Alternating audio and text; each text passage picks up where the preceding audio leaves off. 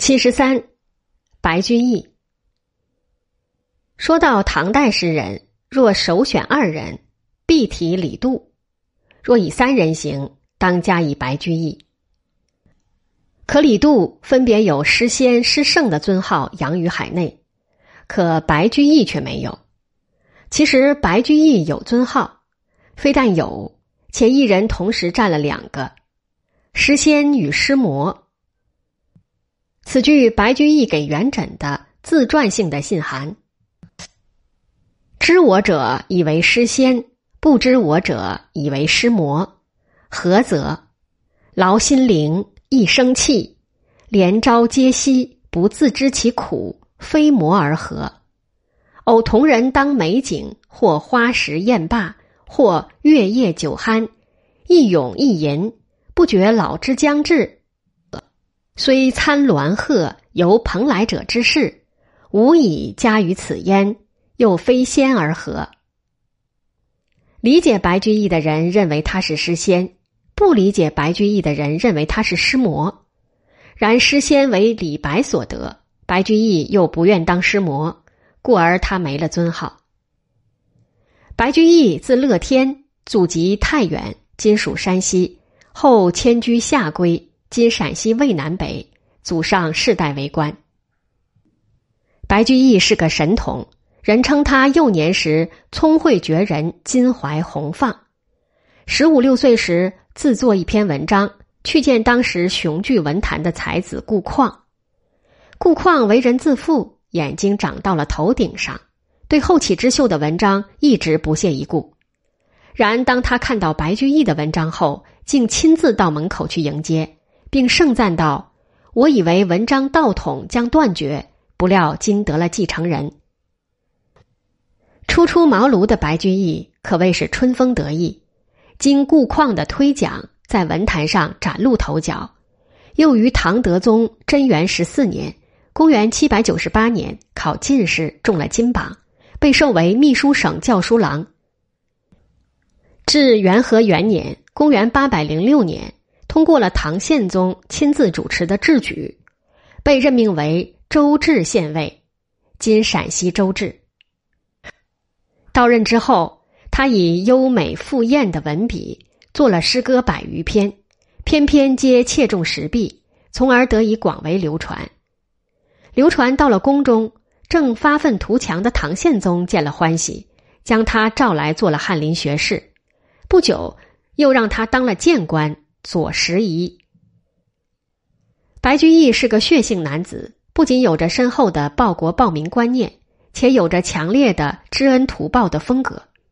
在得到唐宪宗破格提拔后，他要把他所有的忠诚、才学、能力全部贡献给这个让他感激涕零的君主。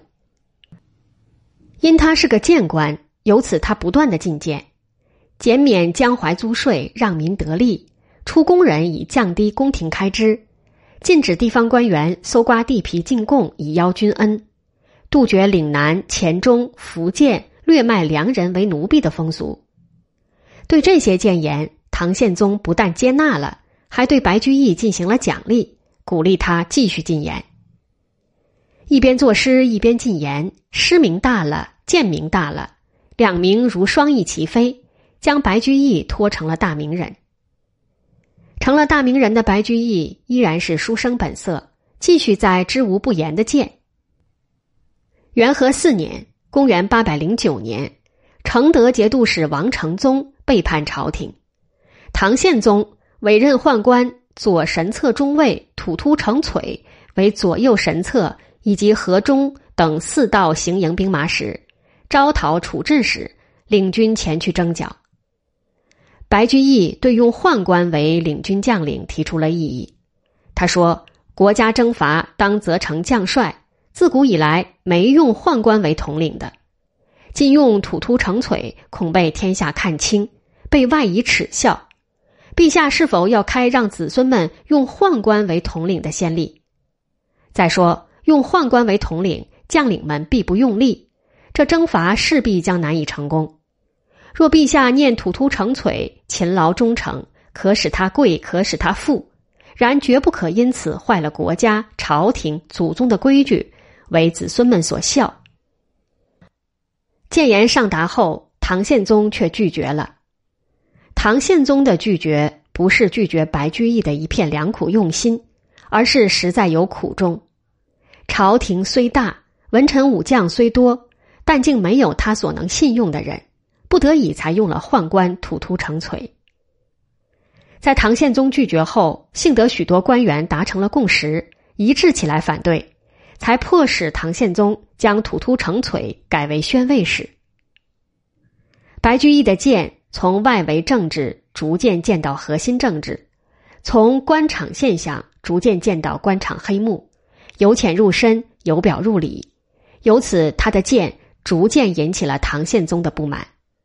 然他不顾君主的不满，还是义无反顾的剑。河南尹房氏犯有不法事，御史元稹上表弹劾，唐宪宗不但不治房氏的罪。反而罚了元稹的俸禄。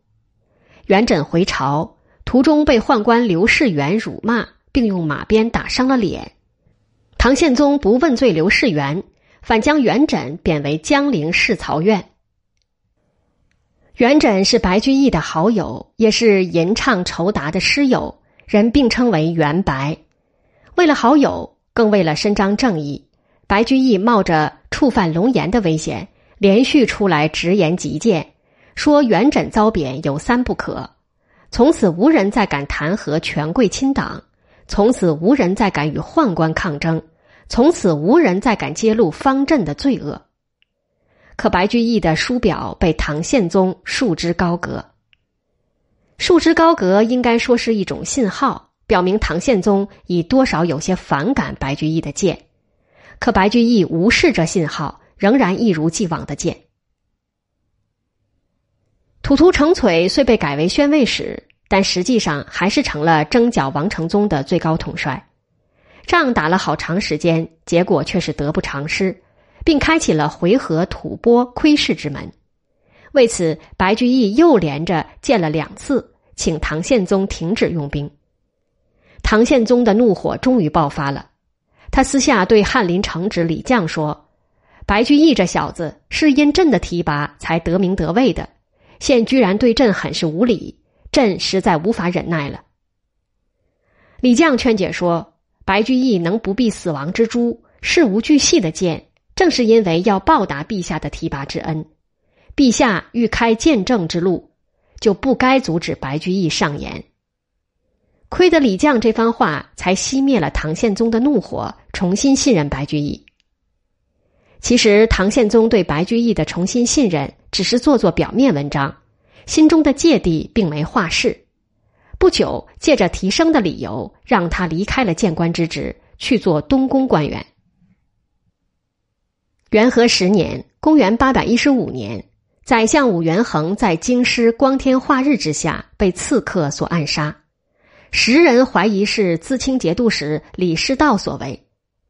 白居易首先上书论武元衡死的冤枉，要求朝廷缉拿刺客，以雪国耻。这下他招来了大恶，宰相们讨厌他多嘴，说他是东宫官，不该先于谏官言事。这尚是明枪，此外他的仇人又射来了暗箭，攻击他浮华无形，又牵强附会，说他母亲看花落井身亡，他却做了赏花新景诗。宰相们乘机奏请，将他贬为河州刺史。在唐宪宗一口答应后，又有中书舍人王牙说他不孝，不能治理地方，由是再将他贬为江州司马，今江西九江。自此以后，白居易开始了他在宦海沉浮的生涯，一会儿被调回中央，一会儿又被贬到地方，只经历了唐穆宗、唐敬宗、唐文宗、唐武宗。唐宣宗五朝臣服的原因，还是他要说话，要上谏，不断的得罪君主，得罪宰相，得罪同僚。他在中央做到的最高职位是刑部尚书，在地方做得最有名的是杭州刺史。他在杭州修筑海棠，郡书西湖，为后人留下了一条白堤。白居易的后半生是在痛苦中度过的。为了减轻痛苦，他亲近了佛门，与和尚为伍，以试点为伴，常数月不食荤，自号香山居士。他不是不进取，而是混乱的官场不让他进去。然他以穷则独善其身，达则兼济天下为座右铭，在遭排挤的日子里，营救了相当恬静的生活模式，并从中提炼了精致隽永。且又朴实的散文。白居易在政治上是不得意的，然这不得意迫使他贴近了民众，贴近了生活，由此写下了数量极大的通俗诗文，尤其是诗，更是为民众所喜闻乐见，流传到全国各地，流传到乡校、佛寺、逆旅、行舟之中。如此广泛的流传，在唐代的诗人中是罕见的。从而为白居易制造了盛名。可在这盛名之下，白居易依然是痛苦的。他认为那脍炙人口的《长恨歌》等作品并非他的得意之作，而他真正的得意之作即忧国忧民之作，反被人所不理解。白居易卒于七十五岁，一命葬于香山。